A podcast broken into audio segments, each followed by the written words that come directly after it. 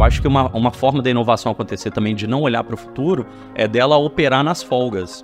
Então, toda empresa, toda organização, a exemplo de uma máquina, e eu chamo o presente de máquina de desempenho, podem existir folgas. Então, o que, que você está fazendo para essas folgas? Você está trabalhando com, eu falando de engenharia, né? No início, você está trabalhando para manutenção preventiva, né? Você, você se antecipa aos problemas e às folgas que você pode ter, ou uma manutenção que ela é, é, é, é sempre posterior, depois que o problema já aconteceu. Possibilidades de fazer POCs, POCs reais é muito benéfico para uma startup do ponto de vista onde você pode explorar isso devidamente e ter os insights necessários para pensar em escala, pensar em product market fit, pensar nas outras etapas, né? Pensando em você vencer o Vale da Morte e se tornar uma, uma scale-up, vamos dizer assim. A gente pôde acompanhar algumas discussões, mas, poxa, é um cara que estava lá trabalhando muito próximo da Philips, e aí você percebe que em algum momento a Philips vende toda a sua divisão de eletroeletrônicos para trabalhar com healthcare. Você fala, poxa, mas por que, que isso aconteceu? Então, eu vejo que as empresas, ela, elas talvez as empresas mais longevas e as empresas que vão ser mais prolíficas no futuro, elas vão ter essa capacidade de trabalhar em diferentes segmentos. Future Hacker Life Path Future. Olá pessoal, bem-vindos de volta aqui ao Future Hacker. Hoje vamos receber aqui o Daniel Lugonde, mineiro. Ele é mestrado em engenharia de produção com foco em gestão de inovação e empreendedorismo especialização em design de interação pela PUC e bacharel de design pela UEMG. Ele atualmente também é professor pela PUC de Minas Gerais e na EBAC. Né? Ele leciona disciplinas com foco em modelagem de negócio, change management, digital transformation. Né? Trabalhou em grandes marcas como Itaú, Bradesco, Mafre, Nextel, Localweb, entre outras.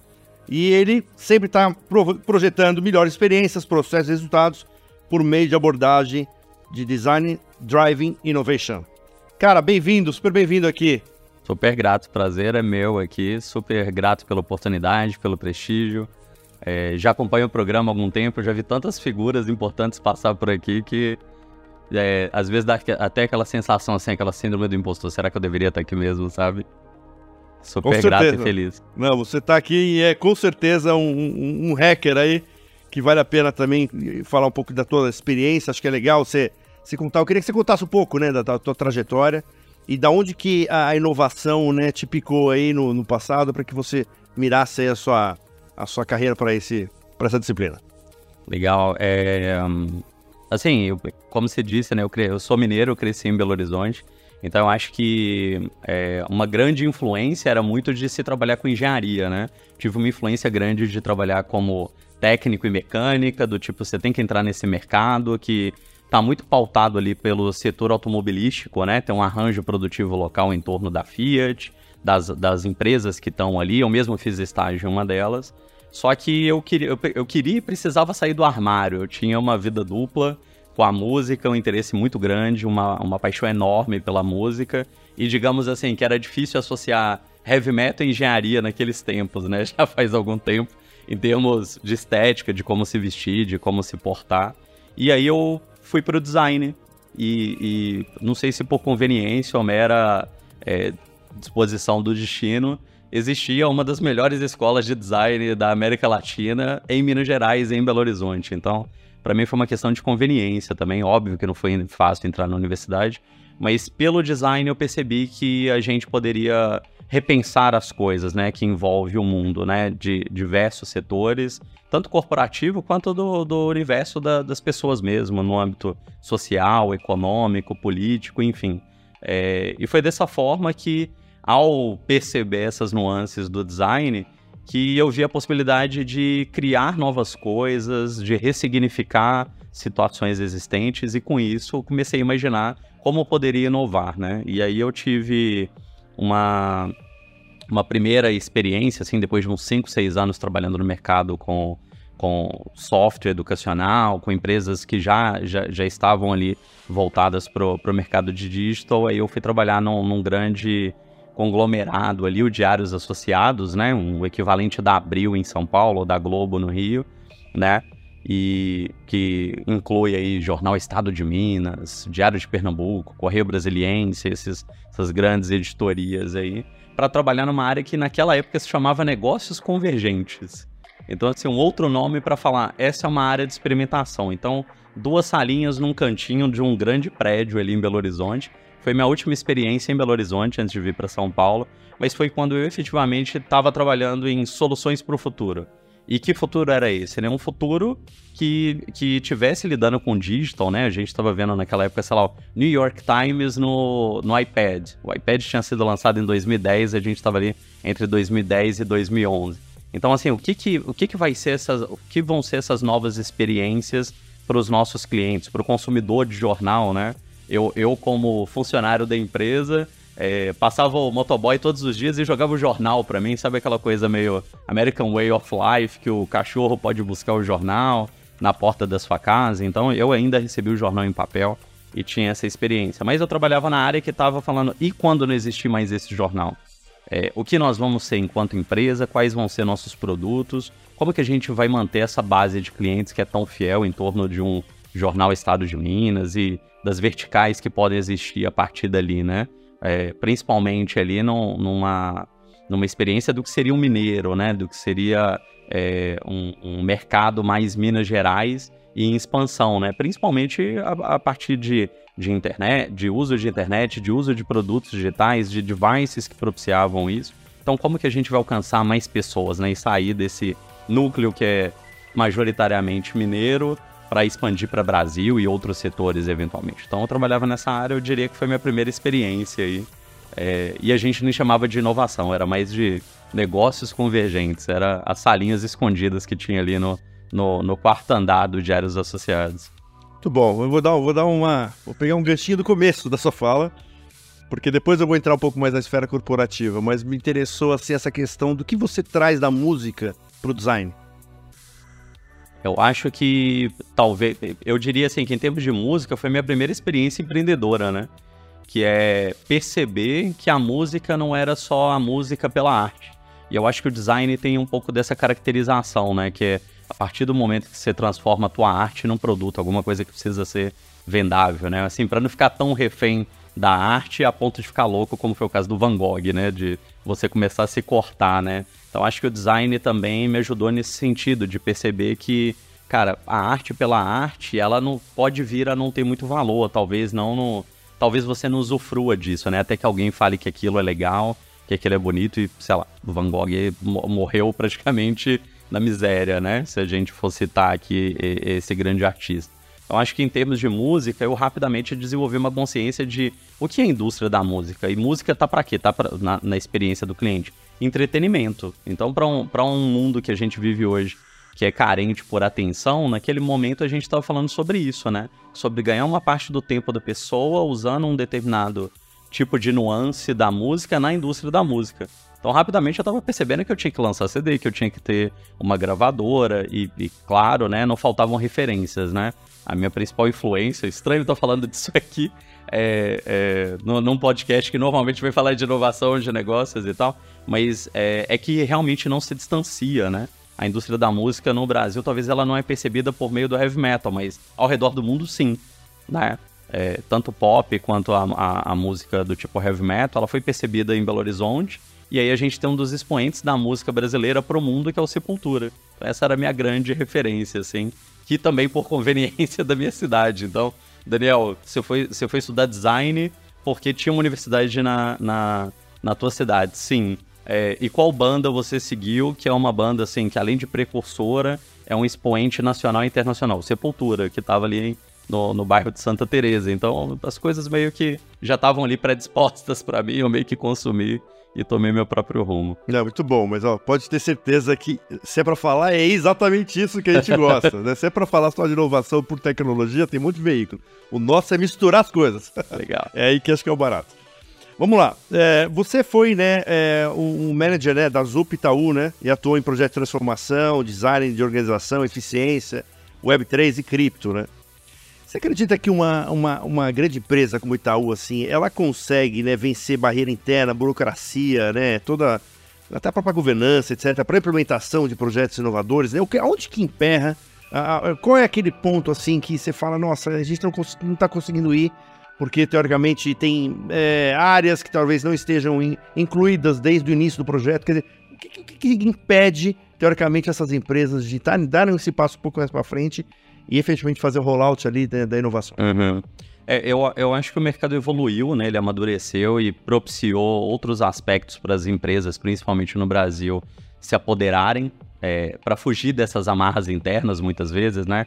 Então, o Itaú, por exemplo, tem joint ventures, a Local Web pós-IPO começou uma estratégia gigantesca de M&A, por exemplo. Então, dá para perceber que conforme esse portfólio ele vai envelhecendo, ele vai sendo exaurido, dá para renovar. Então, assim, é por meio dessas relações que não necessariamente passa por uma cultura corporativa que provavelmente é, onde você provavelmente teria que lidar com armadilhas, né? Essas armadilhas elas são comumente chamadas ali. Eu gosto de um modelo que fala sobre é, complacência, com, competência e canibalização, né? É, canibalização a gente poderia chamar de temor da canibalização, né? É, é, é muito duro para uma companhia que já tem, o, que já amadureceu, que praticamente se tornou incumbente, lidar com coisas novas, com um jeito de trabalhar já estabelecido, onde as pessoas se beneficiam daquilo, né? O, os salários, a influência, o poder. Tem redes que são sobrepostas ali, que não é só de resolução de problemas, mas é de influência, de poder, de tomada de decisão, e, e, e o ser humano gosta disso, né? Isso é intrínseco a, a, ao ser humano. Então, acho que esse temor da canibalização poderia ser um primeiro problema que a gente poderia abordar, que é você ter um comportamento meio de anticorpo, né? Num, num corpo maior, que é uma organização, uma empresa. Então, de anti-invasores, né? É, às vezes até te faz bem, né? Eu, eu, eu, gosto de fazer analogia com a própria medicina, que às vezes você toma um medicamento e o teu corpo rechaça aquilo, porque ele não percebe que aquilo pode ser bom para você. E isso às vezes até causa algum efeito colateral. As organizações também se comportam da mesma forma. Então existe esse temor da canibalização. Tem o problema da complacência, que é o que nos trouxe até aqui. É, como tem sido falado, não, no, não nos vai levar para o futuro, mas não, as pessoas não percebem exatamente dessa forma. Elas entendem que a nossa forma foi boa, eu estou aqui há 10 anos e a gente está gerando resultado, 10, 15, 20, depende aí da, do, do tempo de vida da, da organização. E eu diria que, por último, a competência, ela também pode ser um fator. Porque a competência, ela muitas vezes, ela é corroborada pelos seus clientes. Então, você está com um booking alto dos seus produtos, tem gente chegando, Customer Lifetime Value também está avançando, então você está ganhando dinheiro ao longo do tempo, e aí você fala, poxa, mas o que, que tem de errado aqui? Então eu acho que, na verdade, talvez a gente cometa o erro de pensar que essas coisas deveriam estar no mesmo lugar quando elas não fazem parte da mesma natureza. Então, assim, é, separar um pouco essas coisas é determinante para o sucesso uma, da, da inovação numa organização. Porque, invariavelmente, elas vão se chocar, né? Eu gosto de dizer que elas são coisas que são diametralmente opostas, né? O que é máquina de desempenho, que é a otimização do presente, você precisa cuidar da, da companhia, das vantagens competitivas adquiridas e fazer o máximo com aquilo, é diferente de você buscar novas iniciativas que vão ser úteis para você no futuro e não necessariamente no presente. Ou às vezes até, até no presente, mas que não deveria se chocar com o teu presente vigente, sabe? Então é, é, é, é importante você separar coisas que são água e óleo, que são diametralmente opostas, sabe? É assim que eu penso. Perfeito. E do ponto de vista de pessoas, como é que você enxergou né, nessas duas experiências, né, tanto na Nextel como Itaú, etc. Como é que foi essa, assim, a, a, a, o, o, trabalho direto, as pessoas diretas que estavam envolvidas nisso daí? Você teve, você conseguiu fazer essa catequização de, de, desse público ou é uma coisa um pouco mais complexa que depois de mais de tempo que tem que ultrapassar todos esses pontos aí que você mencionou aí? Eu, eu diria que é complexo, sim, exige tempo e talvez algumas empresas não tenham essa, essa paciência. aqui em off a gente estava falando de futebol, né? Mais ou menos aquela sensação de como é que você vai constituir um trabalho, manter um, um time, né? E eu sou super fã de esporte, se você não tem sequência, se não existe uma cadência para aquele trabalho acontecer, né? Mas na minha experiência, talvez assim, a falta de experiência também foi uma questão. Então, assim, eu percebi, e, e, é talvez a minha maior área de estudos atualmente, assim, que é a conexão da gestão da inovação com a gestão de mudança. Então, assim, o que eu poderia ter feito melhor se eu tivesse já municiado, se eu tivesse pessoas que pudessem me orientar a, a conduzir mudanças significativas numa organização com um background de gestão de mudança, né? Que quando eu iniciei, principalmente no, no caso da Nextel, né, que foi uma empresa que foi adquirida pela Claro, a gente estava num, num momento que era muito tênue. Então a empresa estava passando por muitas dificuldades, já tinha perdido outras unidades, então a gente estava trabalhando aqui na operação do Brasil e, e, com um nível de escassez muito significativo. Então as coisas eram muito imediatistas, porque elas tinham que ser imediatistas. Era do tipo, cara, a gente não sabe é, de uma maneira mais rasa que a gente não, não, não sabemos se vamos estar vivos amanhã. Então, assim, a gente não dá para pensar a longuíssimo prazo. Então, você tem que ser mais eficiente, mais pragmático, mais orientado a resultados imediatos.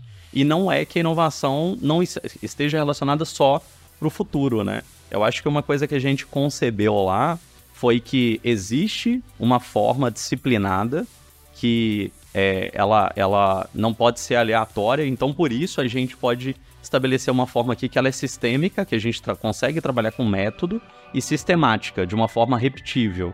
Que a partir de um processo disciplinado, eu repetidamente vou conseguir gerar soluções para a companhia. Se você quer para o futuro ou para agora, tanto faz. Se eu tenho essa máquina funcionando, e aí dentro lá da área de inovação, a gente chamou de POC Machine, é, dentro de um, de um período estabelecido, que é o, o tempo é escasso, o investimento, a grana é escassa, eu consigo ainda assim produzir soluções que podem ser úteis para é, colocar uma determinada área, uma determinada, no nosso caso foi a forma de atendimento, a forma de logística, de, de entrega, de conexão com o cliente, né? as jornadas de aquisição de serviço, assim como a, a, jornada de pedido de ajuda, né? A gente chamava de get service e get help, né? A gente usava os termos em inglês.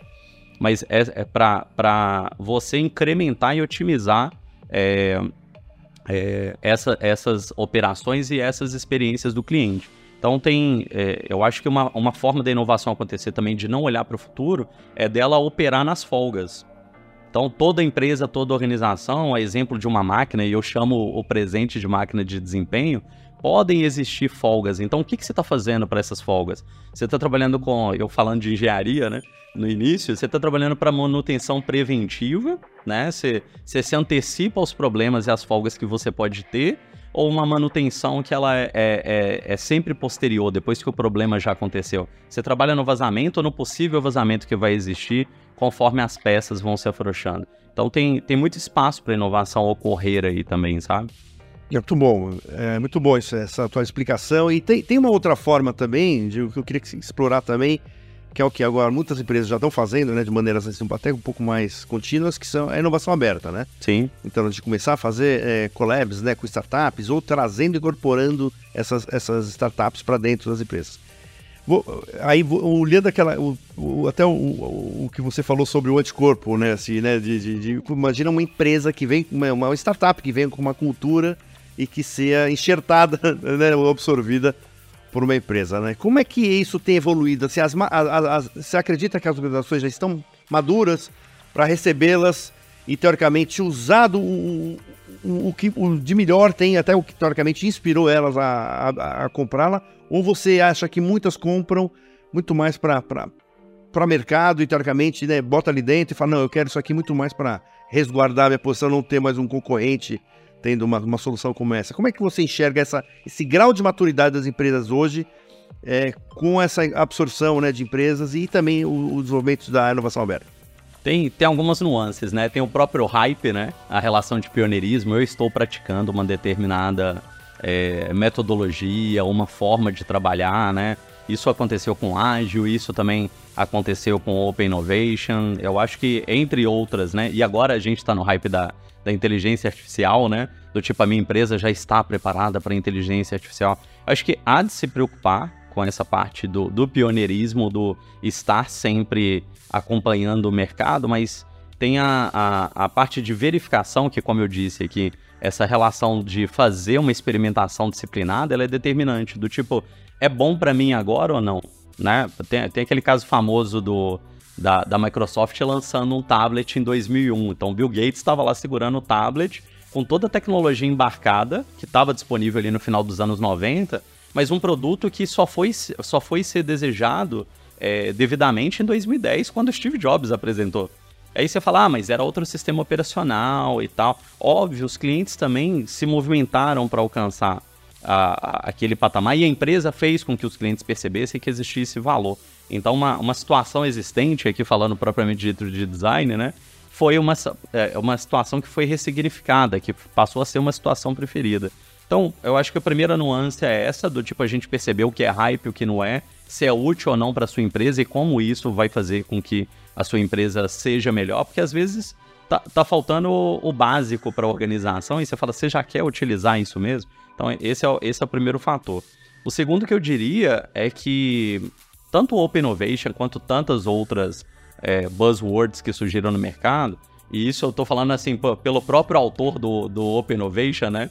Que se uniu mais ou menos em 2015, se eu não me engano, esse artigo. Ele se junta com Clayton Christensen num artigo da Harvard Business Review, justamente para discutir isso, assim, de como é, esses termos e essas, essas abordagens elas ficaram reféns da sua própria magnitude, da sua própria difusão nesses meios, assim. E aí o que eu quero dizer é que muitas vezes as pessoas não sabem como se apoderar, como aquilo vai ser útil para a organização. Então, eu, eu acho que essa é uma nuance importante também, que o, o Henry Chesbrough, ele foi fala, poxa, mas é, é, fundamentalmente uma, uma, uma organização num mundo que agora a gente chama de VUCA e já tem outras tantas é, é, acrônimos para isso aí, né? Falando de volatilidade, complexidade, de incertezas, principalmente de ambiguidade no nosso universo, eu acho que o Open Innovation ele, ele, é um fator muito chave, porque as coisas agora giram muito mais rápido em termos de disponibilidade de tecnologia, né? A gente poderia falar alguns aspectos de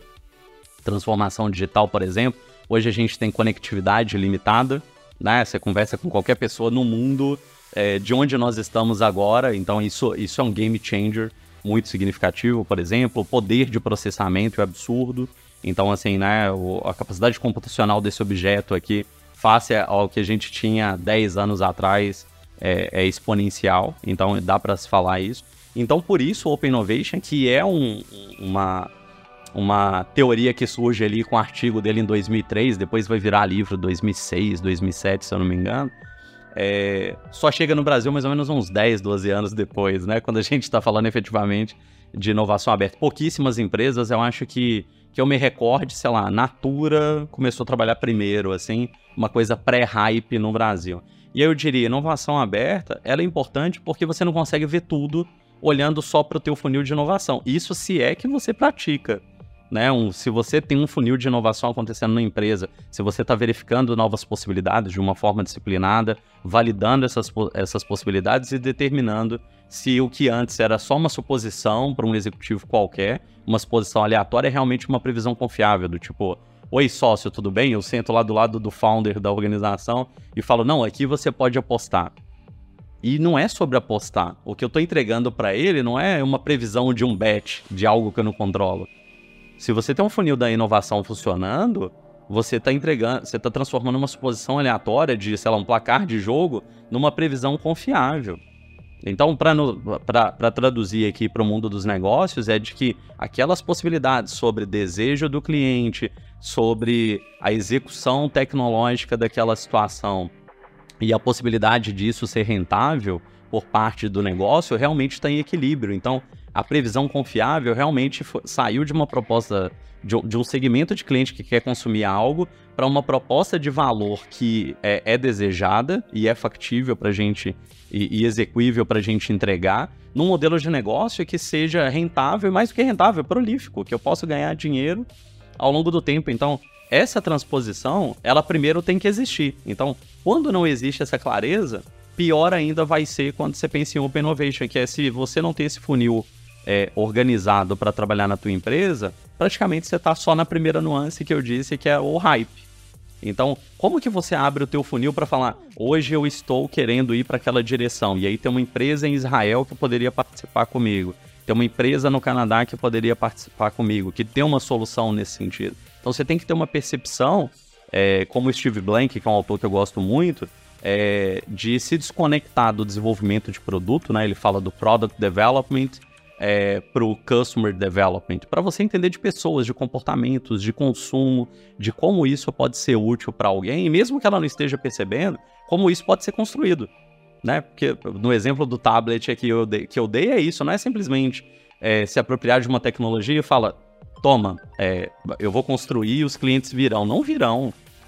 Então, é, precisa haver essa, essa conjunção de fatores, esse, esse fit entre uma proposta de valor e, um, e o desejo de um cliente, né? Tarefas, jobs to be done, que precisam ser é, contemplados, dores que precisam ser amenizadas, criadores de ganho que possam fazer com que essa pessoa entenda que a forma que ela tem de executar essa ou aquela tarefa hoje, é, ela já foi suprida, já existe uma forma mais simples, mais interessante, por isso ela pagaria é, é, por, aquela, por aquela nova situação, digamos assim. É interessante, dos hypes, né? Então, assim, meio que você contando isso aí, eu me lembro muito do metaverso, foi assim, né? Sim. Agora é metaverso, tudo. Metaverso, NFT, Nossa, o mundo de é, cripto eu fervilhou em torno Chegava meu filho e falava, no metaverso, eu falava, pai, já troco skin, já tô ali, já nesse metaverso há muito é. tempo, né, cara? Exato. Vamos lá, eu queria agora fazer o viés da, da pequena empresa, da startup você acha que é uma. Olhando todo esse cenário que você falou, quer dizer, a empresa tem que ter uma maturidade de consistência, de funil, não pode ser uma coisa apenas, né, pela, de, de colocar ali dentro e ver o que acontece, quer dizer, tem que ter toda uma, uma gestão.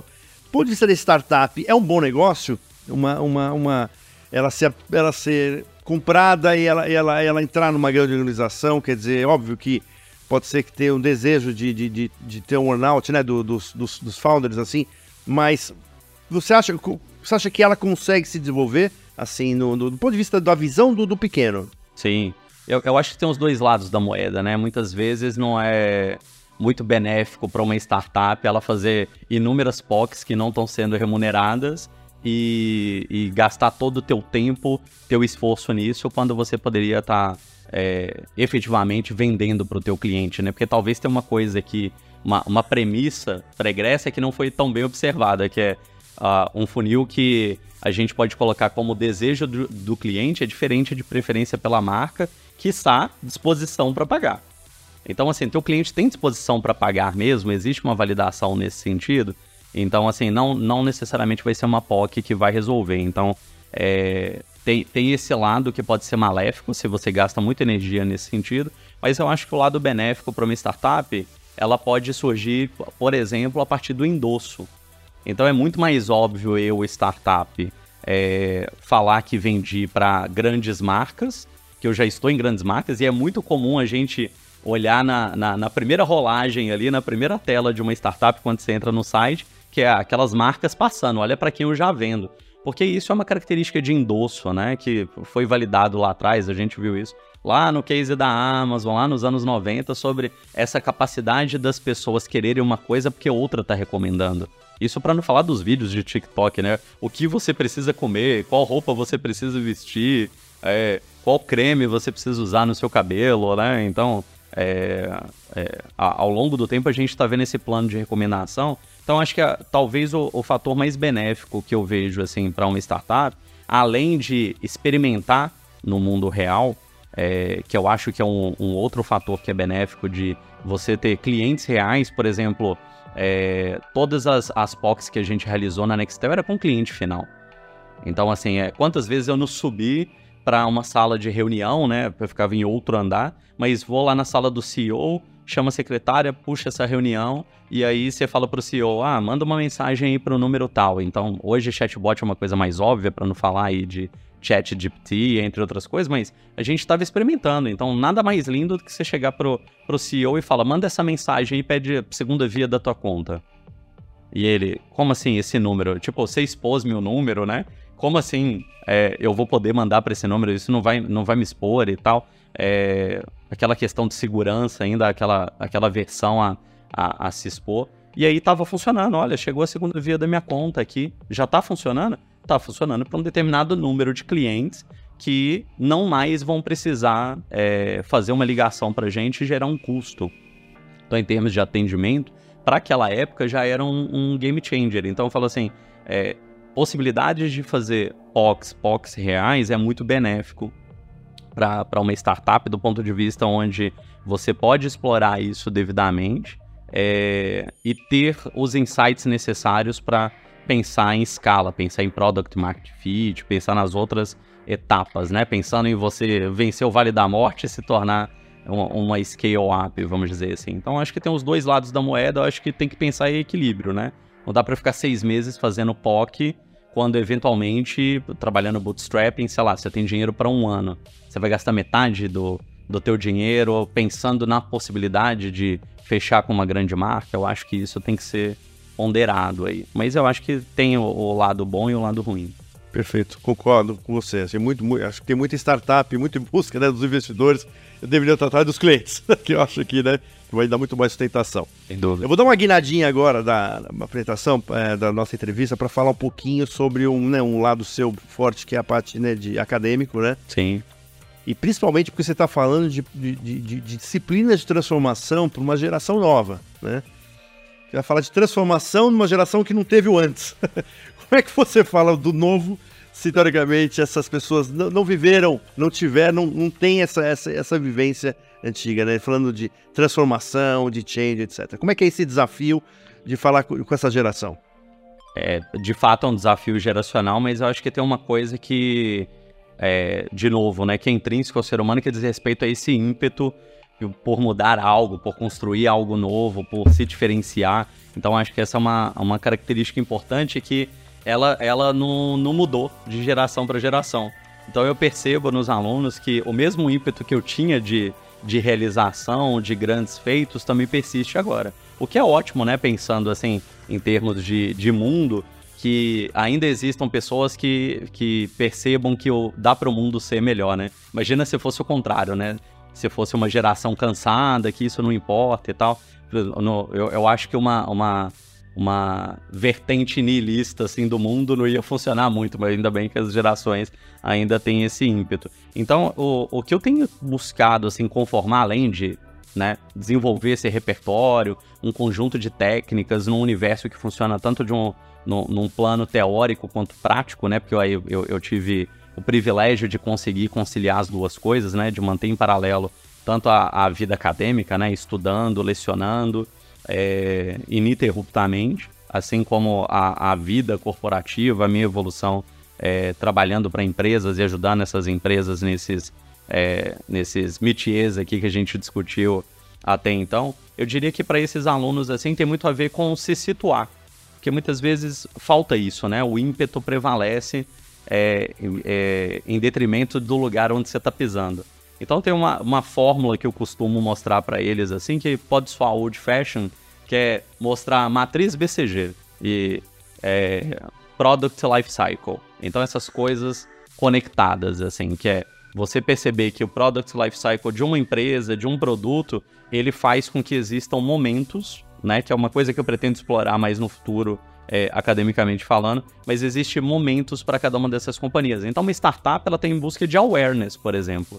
Então, assim, a função do design, a função do negócio, ela tem um foco diferente de uma empresa incumbente. Então, uma empresa incumbente, ela já passou por todas essas, essas versões dela mesma. Então, muito provavelmente, você não está buscando awareness, você está buscando retenção.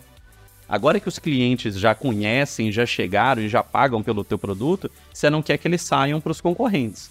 Então, assim, para cada aluno perceber que qual empresa que você está, que tipo de mudança você quer gerar. Então, talvez até, e eu falo não só para os alunos, né, mas para profissionais que eu gerenciei, falo quantas one-on-ones eu não tive, quantos planos de desenvolvimento eu não desenhei com esses profissionais enquanto líder, né, fazendo meu papel ali de gestão de pessoas, onde isso também estava em voga. Do tipo, você quer estar tá numa incumbente que hoje está muito voltado para otimização, para retenção de clientes, para otimização do presente? é, não sei se é tão compatível. Então, você tem que perceber isso.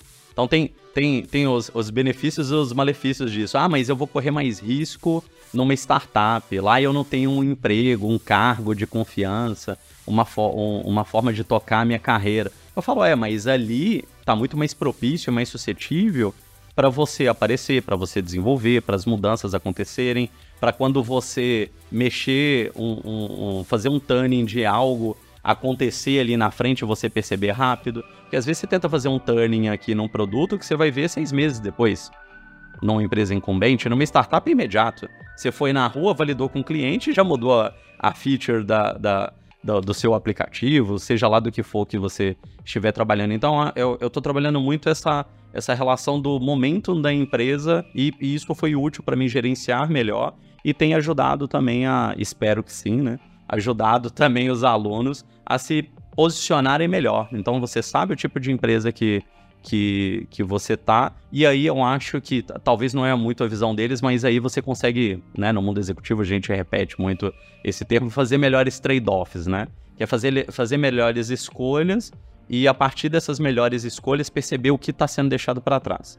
Então você quer ficar numa incumbente, não vai mexer tanto, porque você quer que a tua carreira fique mais estável, para que você tenha mais tempo numa empresa e, e, eu acho que é justificável. Às vezes, socialmente falando, essa pessoa teve uma origem que é mais humilde, que passou eventualmente por uma, uma relação de vulnerabilidade financeira. Então, eu acho que é justificável. Então, é, eu não tenho problema nenhum em falar que você pode trabalhar só com otimização. O que talvez as empresas, para tanto alunos quanto profissionais de maneira geral, deveriam perceber melhor é que existe três vertentes de uma empresa dentro de uma única empresa. Que é uma vez que você estabeleceu um plano de otimização, todas as pessoas que estão trabalhando na otimização, elas têm características para estarem nesse universo de manter o presente, fazer a manutenção da tua vantagem competitiva. Porque senão, se tiver, sei lá, gente como eu que quer muito olhar para o futuro, isso pode gerar uma entropia e tirar o teu foco da otimização. E essa entropia fazer com que você não entregue nem A nem B. Então, uma forma de perceber isso é uma, é, é uma coisa que eu usei até para validar algumas coisas em termos de, de gestão nas empresas que eu passei, é equilibrar o, o que um autor que eu amo, eu acho que ele precisa ser citado até para é, aparecer mais na, nas buscas enquanto os buscadores existirem, que é o Vijay Govindarajan. Ele tem um livro que chama Tree Box Solution. E ele fala sobre equilibrar essas caixas, porque a ambidestria, que é outra, outra buzzword, é uma coisa que para mim também já ficou pro passado. Então a empresa precisa ser ambidestra? Precisa. Então, de um lado você tem que pensar na otimização e do outro você precisa olhar para o futuro. Mas isso não é suficiente, porque você precisa gerenciar uma outra parte, que é o passado. As pessoas precisam deixar para trás algumas características delas que foram úteis para manter o presente, mas que não vão ser para o futuro. Então, o, o teu futuro depende muito do que você faz hoje e equilibrar essas caixas, né? Otimizar o presente, é, esquecer o passado de forma disciplinar e seletiva. Tô falando para destruir o que você, é, é, a empresa que você construiu, mas o que pode ser deixado para trás? Eu, eu, trabalhei em empresas que tinham uma dificuldade enorme de descontinuar um produto. Eu falei, poxa, gente, eu trabalhei na Design Thinkers, é, o CEO era o Arne, a gente, né, ele teve aqui em 2013 no, no Interaction South America, foi quando eu tava mais mais próximo, assim, a gente pôde acompanhar algumas discussões. Mas, poxa, é um cara que estava lá trabalhando muito próximo da Philips, e aí você percebe que em algum momento a Philips vende toda a sua divisão de eletroeletrônicos para trabalhar com healthcare. Você fala, poxa, mas por que, que isso aconteceu? Então, eu vejo que as empresas, ela, elas, talvez as empresas mais longevas e as empresas que vão ser mais prolíficas no futuro, elas vão ter essa capacidade de trabalhar em diferentes segmentos. Mas para isso elas precisam estar devidamente organizadas, que é eu tenho as pessoas certas para trabalhar pro presente, com perfis de presente, de otimização, de, sabe, é, de, de repetição para pensar na, na, na, minha vantagem competitiva e extrair o máximo dela. Eu falei de BCG aqui, né? Fazer com que a vaca leiteira produza mais leite no limite. É sobre isso. Mas e o futuro? Se a gente fosse fazer, sei lá, por último aqui, uma, uma analogia com uma fazenda, eu falei exatamente o que vocês precisam. Imaginar que é perceber que uma fazenda ela tem um número de hectares limitado. Se você plantar só milho e veio, sei lá, uma macroforça, como a gente lidou aqui com pandemia, com guerra, uma coisa que você não consegue medir de onde vem, quando vem, você perdeu o teu milharal inteiro. E aí, o que, que você faz? Mas se você usasse uma lógica que é muito antiga, uma ciência, uma pseudociência muito antiga, que é dividir os ovos em mais cestos. Então você poderia estar plantando outra coisa, usando outro setor, para diversificar teu portfólio e com isso ser mais competitivo, porque eventualmente é, vem uma praga, acaba com o teu negócio corrente, com o presente, a máquina de desempenho que eu estou chamando, e aí você se pauta pelo quê? Você chora? É o que sobra? Não sei se é bem por aí. Então, acho que tanto executivos quanto profissionais, quanto organizações em geral, deveriam estar percebendo isso e aí a gente necessita de um, de um RH também mais evoluído, né? Mas a área de gestão de pessoas mais evoluída, para perceber essas nuances e garantir que para esses gestores que muitas vezes não vão ter essa capacidade, mas que pelo menos a gente está selecionando devidamente as pessoas em função do momento delas, porque isso também muda pro profissional. Às vezes eu tenho um ímpeto mais no início da carreira. Hoje, talvez, sei lá, às, às, vezes você pode até justificar, ai, a gente ficou mais velho, eu preciso ir mais devagar. Essas justificativas, assim, mais comuns, né, mais corriqueiras. Ai, agora eu tenho filho, né, eu, eu tenho que é, priorizar outras coisas. E tá tudo bem. Mas como que a gestão de pessoas tá confabulando isso e conectando isso de tal forma que a gente coloque as melhores pessoas nas melhores posições para ser competitivo nos três âmbitos? É, otimizar o presente, é, esquecer o passado, que tem pessoas que são boas nisso de gestão, em termos de gestão de mudança, de reconformar o presente para abrir espaço para se criar o futuro. Acho que é, essa é a maior das mensagens, eu diria. É bem, bem interessante isso aí, assim, quando é uma coisa consciente, né? Quando a Sim. empresa tem essa consciência. Projetada, né? né? Exatamente, projetada, né? Porque assim, hoje o que a gente percebe é, assim, ah, é o que você falou, é os hypes, né? Agora vamos para cá, agora vamos para lá. Os antigos são todos, né? vamos botar só novos, né? Vamos botar até até o próprio segmento financeiro, né?